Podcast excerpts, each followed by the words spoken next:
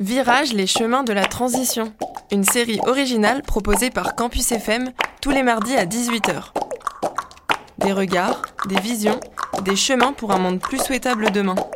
Différents formats, portraits, reportages, différents sujets, alimentation, justice sociale, transition écologique. The world is waking up. And change is coming, whether you like it or not.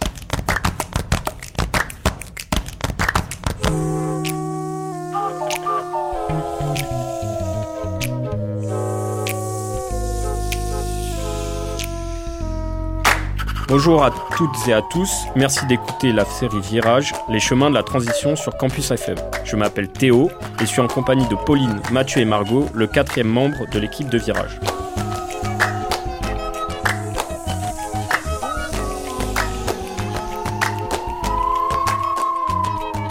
Virage, les chemins de la transition. La transition, vaste sujet, me suis-je dit lorsque Pauline m'a parlé pour la première fois du projet d'émission. Par où et par quoi commencer? Ayant grandi sur la ferme familiale et étant diplômé depuis un an d'école d'ingénieur agronome, j'ai la fâcheuse propension à aborder ces problématiques de transition via la question agricole. Pourtant, comme on le sait, face à l'urgence d'une transition, sachant la complexité du monde dans lequel nous vivons et l'interdépendance de ses composantes, la transition se doit de toucher tous les domaines de notre société. Agriculture, transport, logement, etc. etc. Tous, de près ou de loin. Bref, par où commencer?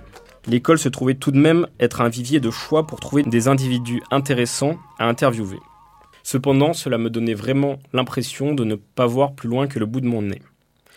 Mais finalement, je me suis dit que le bout de mon nez n'était pas forcément orienté dans la même direction que celui de mes auditrices et de mes auditeurs. Ainsi soit-il, j'accueille aujourd'hui Jules Guironnet, étudiant à l'ENSAT, École nationale supérieure agronomique de Toulouse, qui débutait sa formation alors que je la finissais. Bonjour Jules, et merci d'être euh, avec nous aujourd'hui. Donc Jules, si je t'ai choisi de t'inviter, euh, c'est car, euh, en plus d'être particulièrement sensible aux problématiques environnementales, tu es remarquablement engagé autour de ces questions dans la vie du campus. Et donc je compte bien sur toi pour nous partager les tenants et les aboutissements de ton engagement. Donc comme tu le sais, l'émission s'appelle Virage, avec un S. Et donc j'aimerais bien que pour commencer, tu nous dises un peu, ben, voilà, est-ce que toi, il y a eu des virages dans ton parcours? Est-ce qu'ils étaient abrupts, progressifs Et nous faire part voilà, de toute l'évolution de ta réflexion? Bah, je vais commencer par me présenter. Du coup, je suis en troisième et donc dernière année d'école d'ingé agro, agronomique, donc à, à l'ENSAT à Toulouse. Et, et alors, la question de... Oui, effectivement, ça, ça peut être abrupt sur des décisions et progressif dans l'engagement. Euh, pour la prise de conscience, par exemple, euh, j'ai... Euh, je me suis engagé, mais seulement après avoir compris, avoir pris le recul sur, sur le monde actuel. Et donc, euh, c'est venu euh, petit à petit avec euh, bah, les médias, l'environnement autour de moi, donc des discussions avec des gens, et aussi la sensibilité, personnelle à la nature depuis que je suis tout petit. Et en fait, tout ça, ça s'est un peu accumulé, et puis ça m'a donné envie de, m'intéresser à certains sujets.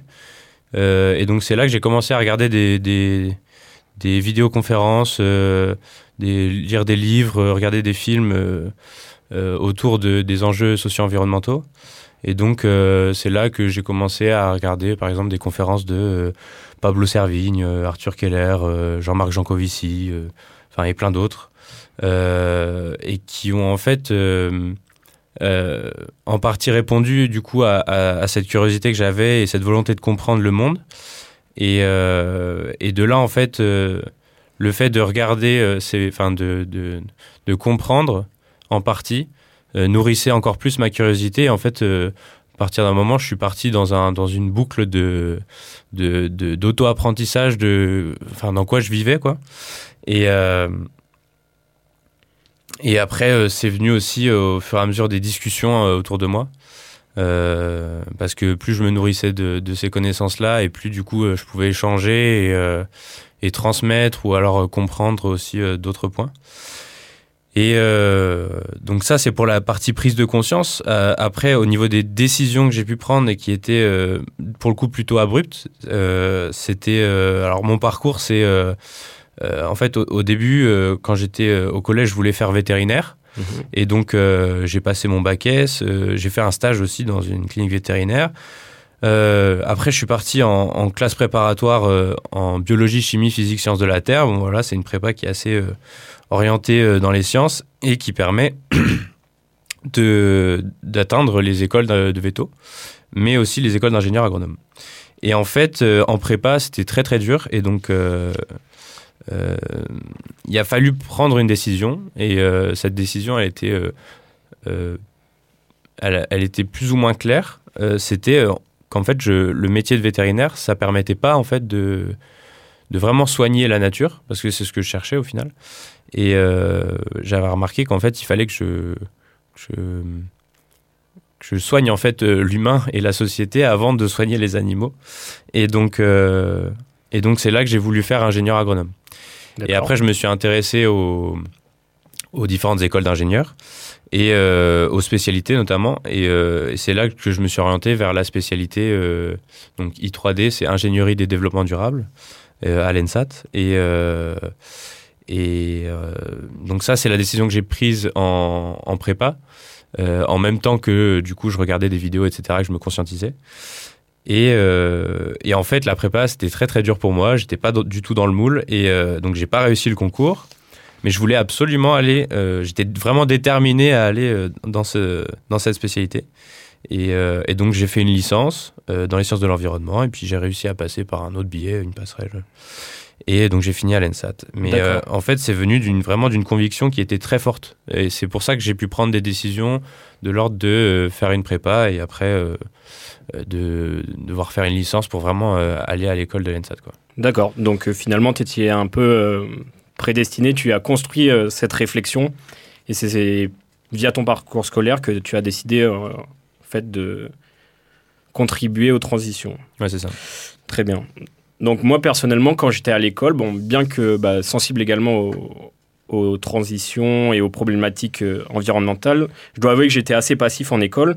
Et donc je suis assez admiratif et curieux. Bah, Est-ce que tu peux nous expliquer comment, une fois qu'on est en école, donc voilà, toi tu es en école d'ingénieur euh, agronome et ça pourrait être euh, une autre, une autre école ou même sur son lieu de travail, en fait, euh, à partir du moment où on veut passer de la réflexion à l'action, comment ben, on, on s'engage en fait Et Comment ben, t'en es venu à devenir un étudiant euh, engagé? Ouais, et bah, en fait, euh, j'étais relativement peu engagé, voire pas du tout euh, avant d'arriver à l'é- à à l'ENSAT, en fait, à l'école d'agro. Pour la bonne et simple raison que, en fait, j'avais pas le temps, du coup, euh, quand j'avais les- je faisais mes études avant. Et en fait, j'avais- il y avait une, il y a une vie étudiante, en fait, à l'école qui fait que on a un temps qui peut être dédié à euh, différentes assos, euh, associations de, de l'école, Oui, qui n'y avait pas du tout en prépa, qui j'imagine. n'avaient pas ce du tout temps. en prépa, ni au lycée ou quoi, voilà. Et, et donc ça m'a, ça a permis de rendre possible l'engagement en fait. Et c'est par le fait qu'il y ait des, des structures, donc des assos dans, dans l'école, qui a fait que j'ai pu m'engager. Donc euh, il y a une, notamment une asso euh, euh, socio-environnementale donc qui s'appelle GreenSat. Mhm. Il y avait aussi une asso appelée A Voice qui tourne autour de donner de la voix aux agriculteurs sur la transition euh, climatique. Et, euh, et donc je me suis engagé là-dedans dès la première année en fait. Je suis arrivé, euh, j'ai vu ça et tout de suite je me suis engagé là-dedans et donc j'ai voulu prendre des, responsabilités dans ces, associations-là. Et donc, euh, voilà, le comment c'est euh, de cette manière-là. Euh, après, j'avais vraiment envie de m'engager et parfois dans les assos, il y a plus ou moins d'initiatives ou de cohésion et c'est plus ou moins actif des fois. Et ça dépend en fait de la qualité de la coopération au sein de l'asso.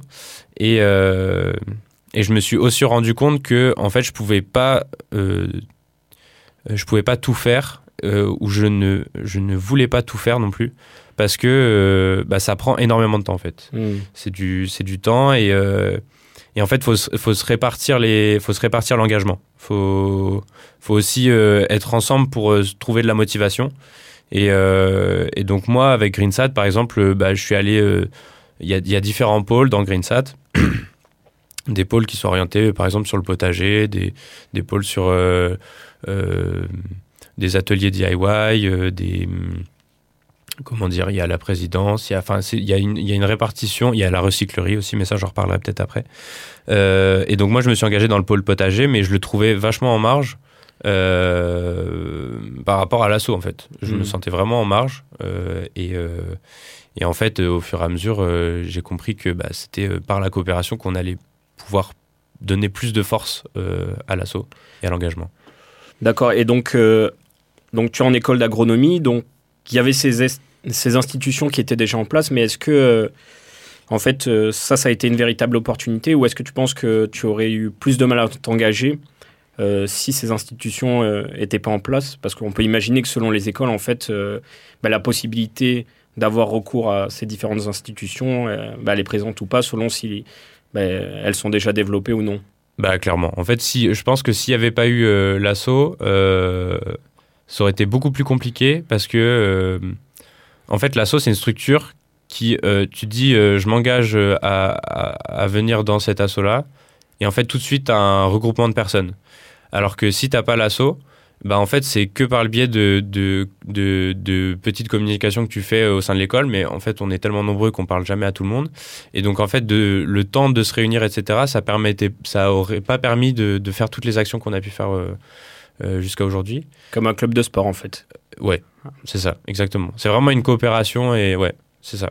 Et euh, donc j'ai une autre question à ce propos. Est-ce que euh, tu penses que l'engagement là dans ce genre d'association c'est réservé un peu euh, bah, à des personnes à des profils comme le tien, donc qui ont déjà beaucoup réfléchi leur rapport à l'environnement et aux transitions, ou est-ce que ben, voilà comme pour entrer dans un club de sport il faut déjà être un grand sportif c'est à la portée de n'importe qui?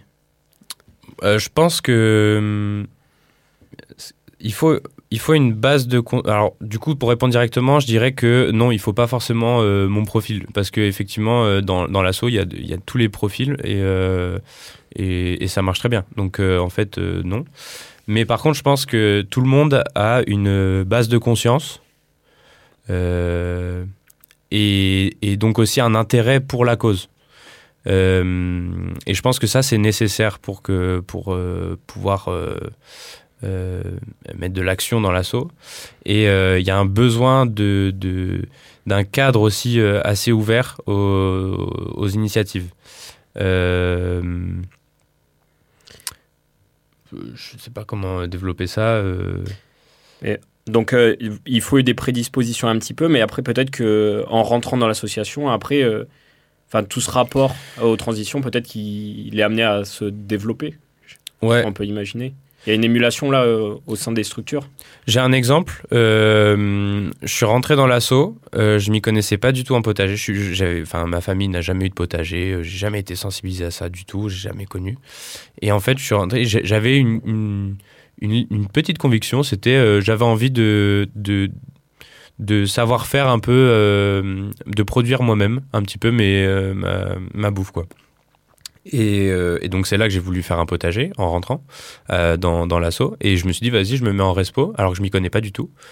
Et, euh, et c'est juste en faisant ça que aujourd'hui, bah, j'ai, amassé tellement de connaissances là-dessus que je suis devenu, je suis devenu quasi spécialiste pour le potager, quoi. Genre, je suis, je suis vraiment, je me suis engagé. En fait, s'engager, c'est mettre le pied dedans, et après, ça, ça, ça va quasiment tout seul. C'est c'est parce que c'est une envie au début, c'est ce que je dis, c'est une base de conscience. La base de conscience, c'est j'avais envie de, de m'autonomiser en, en alimentation, on va dire. Et après, tu mets un pied dedans et tu as tout plein de. Tu as la structure qui te permet de, de pouvoir te développer, quoi. De lancer des projets, de, et, ça, et ça, ça découle tout seul, quoi. D'accord. Donc une fois qu'on a euh, cette initiative, donc j'imagine que là, vu que vous êtes plusieurs, il y a voilà des idées qui fusent un peu dans tous les sens. Et euh, tu en as déjà un peu parlé, mais euh, j'aurais aimé savoir un peu comment ben, vous vous structurez euh, dans cet engagement Est-ce que chacun développe ses idées de son côté ou est-ce qu'il y a une véritable structure? Et d'ailleurs, bah, quelles sont ces structures-là qui permettent bah, de développer vos projets à l'école? Alors, ça, dépend en fait. on a chacun nos idées un peu. Mhm. et on se dit des fois, perso, je, je me dis, tiens, ça pourrait être cool de faire ça. Euh, de, je sais pas, de mettre euh, une haie fruitière autour du potager de l'ENSAT. Et, euh, et en fait, bah, on le partage directement aux, responsables, enfin, à tous les responsables des pôles de GreenSat. Et, et, puis on décide ensemble en fait. Et puis il y a souvent des, petites réunions qu'on se fait tous ensemble. Et, et c'est là qu'on décide de qu'est-ce qu'on fait, qu'est-ce qu'il faudrait améliorer, etc. Donc oui, il y a quand même une, structuration, une organisation, une, gouvernance qui permet de d'échanger là-dessus et de prendre des initiatives, mais ensemble, toujours collectivement. Après, pour des, plus petites initiatives, on peut les prendre euh, un peu dans notre coin, mais euh, dans tous les cas, il faut passer par, euh, par l'assaut si on veut que ça se fasse, parce que bah, pour des financements, pour, pour qu'il y ait de l'aide aussi, que tu fasses pas les choses tout seul. Tout seul donc, voilà, tu es obligé de passer par là, quoi. Passer par la, la structure de l'assaut ou de l'école, ou peu importe. Et euh, justement, l'assaut, elle est portée par les étudiants ou par l'école? Quelle est la place un peu de bah, l'initiative étudiante et, de l'école? Comment ça s'imbrique euh, ces jeux d'acteurs-là? Euh, alors en fait GreenSat elle est c'est une association qui est en fait plus ou moins portée par alors je veux pas dire de bêtises qui est plus ou moins portée par le l'école. Mais il me semble que la structure n'est je sais plus si elle est dépendante ou pas de l'école, mais en gros, euh, les deux cas peuvent exister. Et, euh, et, en fait, ce qui se passe, c'est que bah, comme on va GreenSat créer des initiatives, mais qui sont euh, à l'échelle de l'école en fait, donc qui vont transformer, on va dire, l'école. Et eh ben, faut forcément avoir des liens avec bah, l'administration pour les mettre en place et valider certains projets. mais il y a une partie en fait, la partie en fait, l'école sert d'autorisation, euh, enfin d'acte d'autorisation pour les le projets. Le cadre réglementaire, c'est ça. Peu, ouais.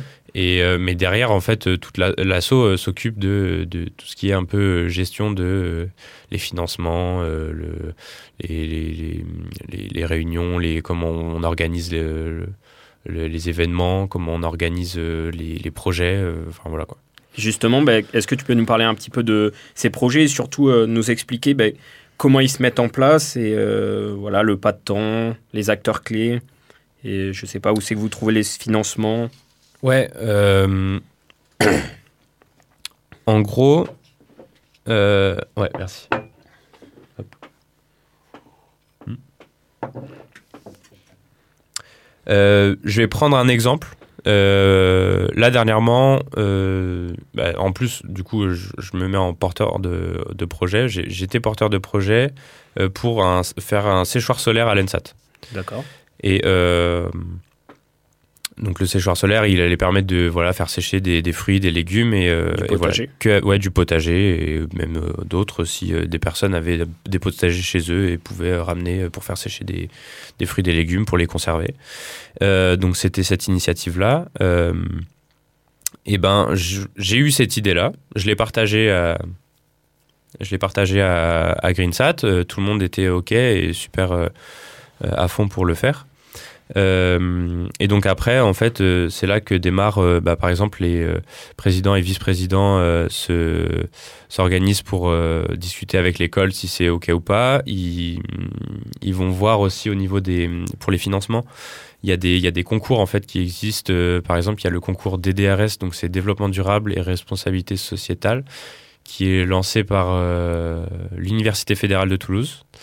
Et euh, il y a aussi le CRUS euh, qui peut euh, faire des aides financières pour ce genre de projet étudiant. Et, donc en fait après on présente, alors pour ce qui est du concours des DRS par exemple, c'est il y avait 8000 euros à partager pour différents projets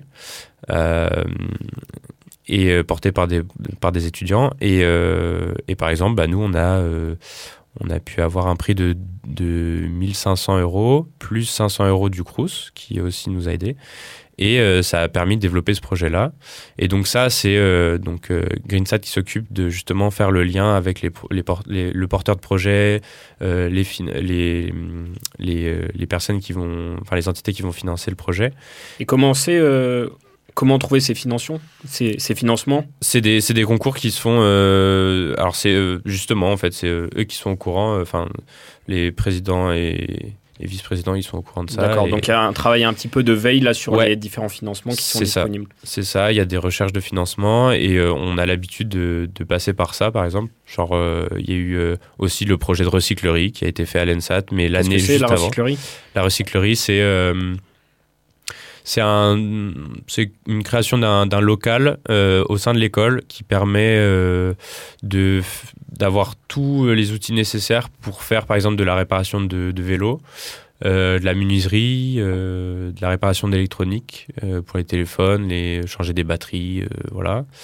Il y a une imprimante 3D, il y a aussi pour faire de la couture, pour réparer des vêtements. Et en fait, le but c'est de pouvoir, enfin, de permettre aux étudiants de, de pouvoir réparer un peu tout ce dont ils ont besoin. Plutôt que de jeter. Plutôt que de jeter ou, euh, ou de devoir euh, investir dans. Enfin, de devoir racheter, euh, j'en sais rien. ça leur coûte largement moins cher et en plus, ça permet de faire de l'échange sur comment réparer aussi. Parce que les gens ne sont pas forcément. contre réparer, c'est juste qu'ils ne peuvent pas, en matière de connaissances, ils savent pas comment faire et, euh, et, de, et de payer quelqu'un pour le faire faire. Genre, des fois, c'est euh, en tant qu'étudiant, on est un peu limité des fois. Qui plus est, oui, quand on a besoin d'outils, on n'a pas forcément bah, une boîte à outils c'est ça. exhaustive là pour faire tout ce qu'on a besoin. Et là, en fait, du coup, là, cette structure, enfin, ce local-là, il permet de, enfin, la recyclerie permet de faire ça. Et d'ailleurs, on a utilisé la recyclerie pour euh, construire le séchoir solaire. D'accord. donc, ça a permis de, du coup, de lancer d'autres projets et il y en a encore d'autres qui arrivent. Il y a une euh, comment on appelle ça une euh, j'ai oublié c'est une bibliothèque mais euh, comment on dit une boîte à livres. Une boîte à livres voilà un projet de boîte à livres donc qui est en train en construction à, la recyclerie. Et donc voilà et donc ce, la recyclerie a aussi été financée l'année d'avant par le concours des DRS à hauteur de je sais plus 3000 euros. Et, et c'est ça qui permet d'aboutir de, de, au projet quoi et euh, voilà, avec échange, des échanges avec l'administration pour savoir comment on fait, euh, où on le fait, euh, est-ce que c'est viable, est-ce que combien de temps ça va durer, enfin voilà, comment les, les autres étudiants des prochaines années vont pouvoir le reprendre, est-ce que ça va être durable par rapport à ça, est-ce que ça va être viable. Et une fois que tout ça s'est mis en place, bah, on se met à l'action. Et le pas de temps, c'est à peu près, ça peut aller de, par exemple, ça peut aller de un mois pour une petite, petite initiative. Et jusqu'à un an, là, pour le séchoir solaire, on a pas encore fini alors qu'on l'a lancé euh, l'année dernière. Quoi. Très bien. Et est-ce qu'il y a des. Bah, c'est un long chemin de croix. Est-ce qu'il y a des difficultés? Donc j'imagine que ça dépend un peu de la taille des projets. Et euh, là, sur ces difficultés, est-ce qu'il y a des, bah, des leviers un peu particuliers? Euh, Je ne sais pas, quand vous avez un obstacle, quelles sont les ressources que vous utilisez pour les surmonter? Alors, personnellement, moi, je vois trois principales difficultés. Euh, alors le financement en premier, euh, on, va dire que ça, ça dépend de, euh, de la coopération en fait et de la répartition des tâches au sein de, l'assaut et même au-delà de l'assaut, hein, ça peut être aussi au niveau de l'admin. parce que enfin, on peut pas tout faire tout seul. Et donc, en fait, si on coopère bien, on arrive à, bien s'organiser. Moi, je sais, euh, la première année, je trouvais que, euh, bah, je disais, au pôle potager, on était un peu en marge, je trouvais. Et euh, alors que la deuxième année, j'y étais encore. Et c'est là qu'on a lancé vraiment plein d'initiatives, mais c'est parce qu'on était suivi euh, par euh, d'autres euh, d'autres personnes au sein de, de Greensat qui qui s'occupaient de faire la communication, qui s'occupaient d'échanger avec les les, les, personnes qui pouvaient financer. Enfin voilà quoi, c'était c'était vraiment de l'organisation, de la coopération. Et, et quand ça fonctionne bien, et ben pas ça va tout seul, mais quasiment quoi. Et c'est beaucoup plus supportable personnellement après, parce que c'est vraiment c'est du temps euh, et, d'ailleurs, ça, c'est le deuxième point pour moi euh, de difficulté, c'est que c'est du temps euh, qu'il faut s'accorder si on a envie de s'engager. c'est faire des choix en fait. c'est donc par exemple l'école, on a une vie étudiante qui est assez riche et importante. Et donc voilà, je sais pas, il y a des soirées, il y a des événements tout le temps. Euh, presque quasiment tous les jours. Et en fait, il faut faire des choix. C'est que bah y a des moments, bah non, bah je pourrais pas. Euh, euh, pourrais pas faire cet événement-là alors que j'aimerais bien parce que c'est sympa, enfin, mais c'est mais c'est pas de l'engagement et j'ai envie de m'engager donc je choisis de faire ça.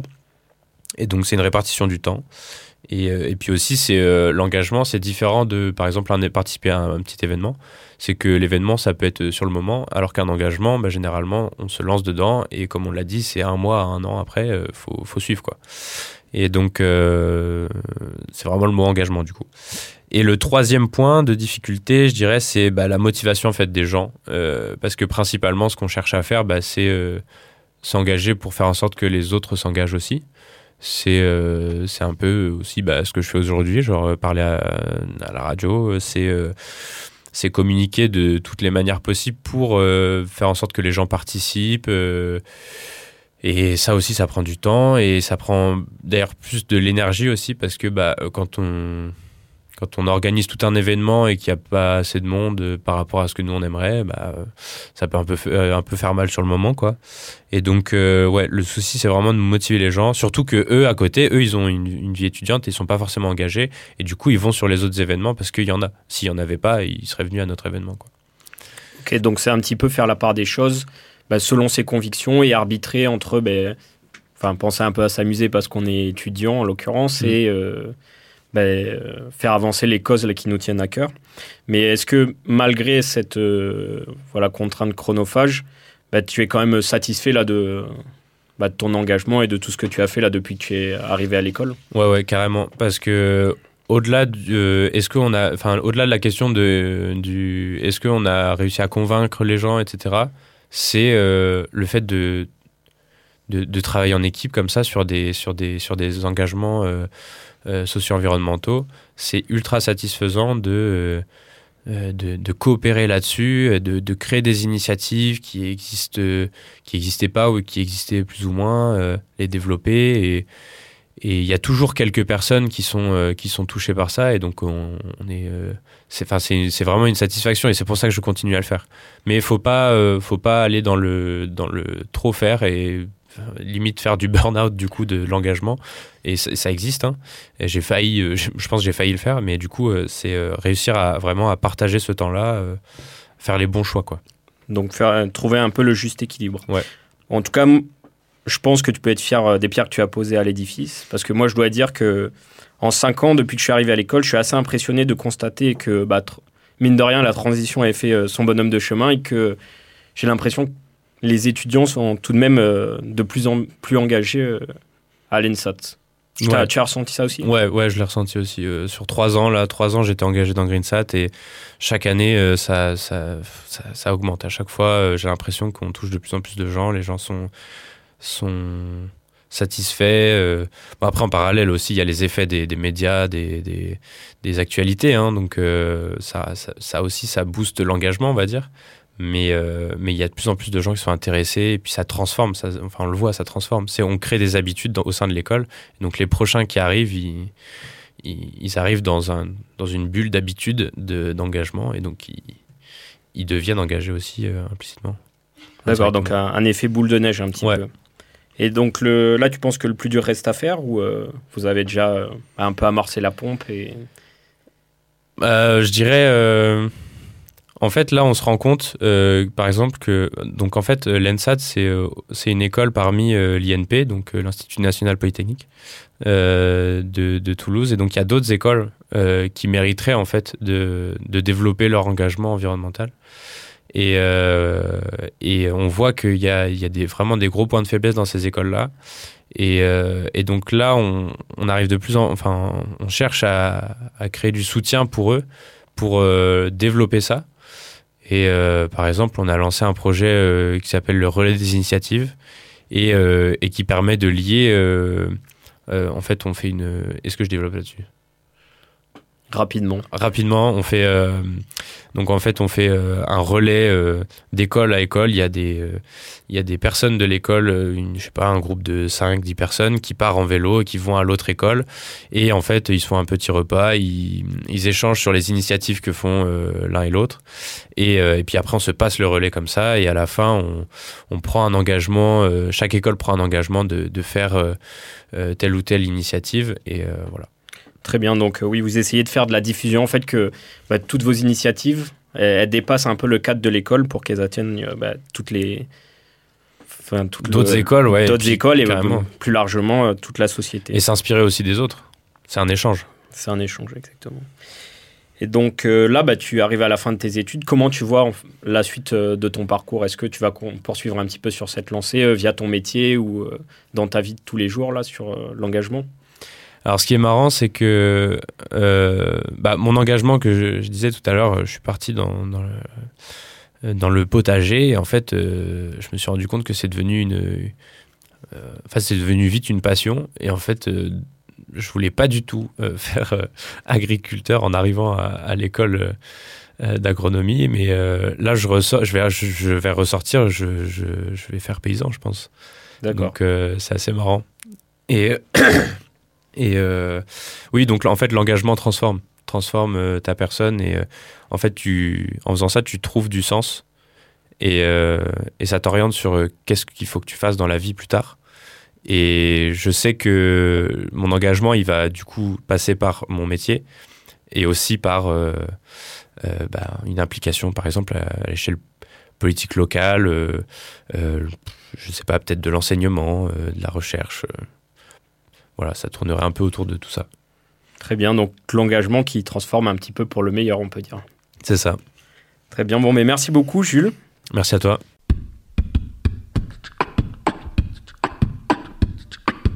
Donc finalement, si l'on devait résumer cet entretien, il n'est pas obligé d'avoir un profil de passionné de l'environnement pour participer aux transitions via des initiatives collectives sur son lieu d'études ou de travail.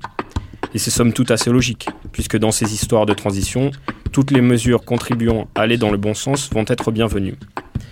Quant à la nature de ces initiatives, nous n'avons que l'embarras du choix. Travailler sur l'amélioration de la gestion des déchets, l'économie d'énergie, la biodiversité sur son lieu de travail, etc. Une fois qu'on a trouvé un sujet d'amélioration qui permette d'infléchir ne serait-ce qu'un peu une trajectoire allant à l'encontre du chemin de la transition, il n'y a plus qu'à.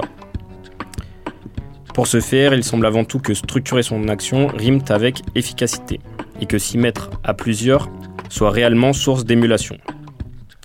De la nature de l'initiative et de la taille du projet dépendent les moyens pour les mener à bien, et certes, le chemin comporte parfois quelques embûches, mais si l'on en croit Jules, la satisfaction est au rendez-vous une fois les objectifs atteints. Bien que parfois on y laisse un peu de temps et d'énergie. C'est pourquoi on comprend aisément que devant la quantité de choses à faire rapidement, chaque contribution ne soit pas de trop. Et oui, Rome ne s'est pas bâti en un jour et sa transition nécessitera des bras, des idées et espérons pas trop de temps. Chaque porteur de projet et chaque pierre déplacée semble compter. Merci de votre écoute. Si vous voulez en savoir plus, n'hésitez pas à consulter le site internet de Greensats. Euh, on se retrouve mardi prochain avec Margot qui nous parlera avec son invité de l'engagement contre les injustices ordinaires. Et quant à moi, je vous dis à dans un mois. En attendant, vous pouvez nous suivre sur nos réseaux Insta, Virage-du-bas Transition, Twitter, Virage Campus, Facebook, Virage Campus, ainsi qu'écouter le replay en podcast sur la plupart de vos plateformes favorites en utilisant le mot-clé Virage Espace Campus. Virage avec un S. Au revoir, à bientôt